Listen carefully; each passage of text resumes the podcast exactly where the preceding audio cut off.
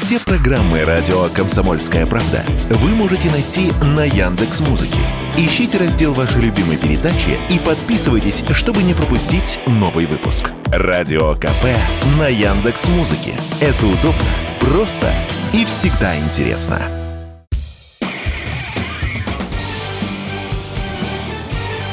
Говорит полковник.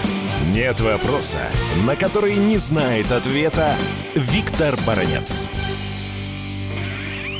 Какой ценой Украине, а точнее ее президенту, обошлись бои за Бахмут. Когда у Зеленского и украинские, и зарубежные журналисты спрашивали, зачем он заставляет свою армию зубами держаться за Бахмут, он отвечал, если русские возьмут Бахмут, может рухнуть оборона. Но теперь давайте перейдем к цифрам. Цифры называются разные, причем и в украинских, и в российских, и в зарубежных источниках. Количество потерь. Оно колеблется где-то в пределах 50-55 тысяч. Это, по сути, огромная армия. И, как написал один из немецких журналистов, он такую яркую фразу употребил, что несколько тысяч бывших зэков похоронили в Бахмуте армию Зеленского. Ну а теперь обратите еще на другое внимание.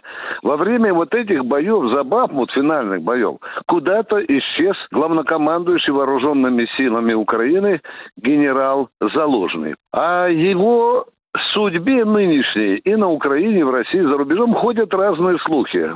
От того, что он запил, застрелился, или он что, погиб, может быть, во время нашего массированного удара по Павлограду в Днепропетровской области. Здесь гуляют разные версии. Но я сильно подозреваю одну прелюбопытнейшую вещь. Когда разрабатывался план так называемого контрнаступа украинского, то Зеленскому его докладывал не Залужный, а докладывали американские и английские военные советники. Пожелание Залужного оставить город Бахмут, чтобы не нести колоссальные потери, Зеленский проигнорировал. Ну и естественно, если генерал действительно занимал именно такую позицию, ему на поле боя было делать нечего. Он просто отстранился, чтобы все увидели, что на совести только президента Зеленского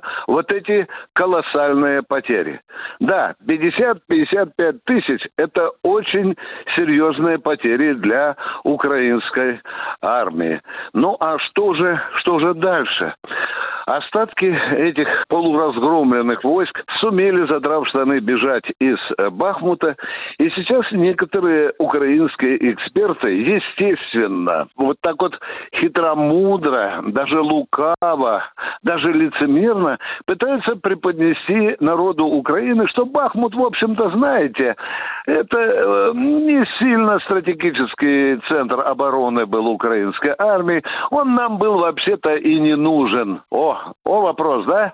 55 тысяч трупов, это только убитых, там три раза больше раненых.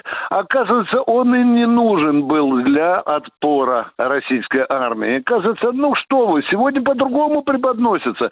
Сегодня преподносится в Киеве, что удержание Бахмута имело целью перемолоть российскую армию. Только вот вышло наоборот.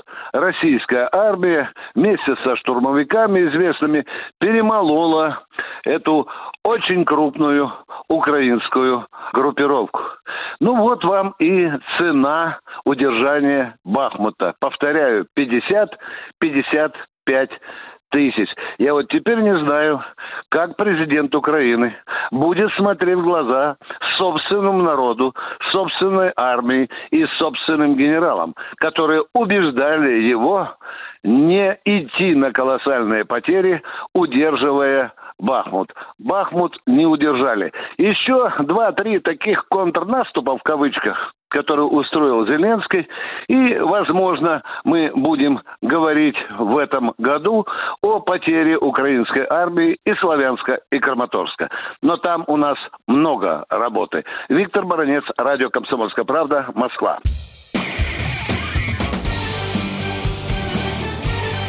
Говорит полковник. Нет вопроса, на который не знает ответа Виктор Баранец.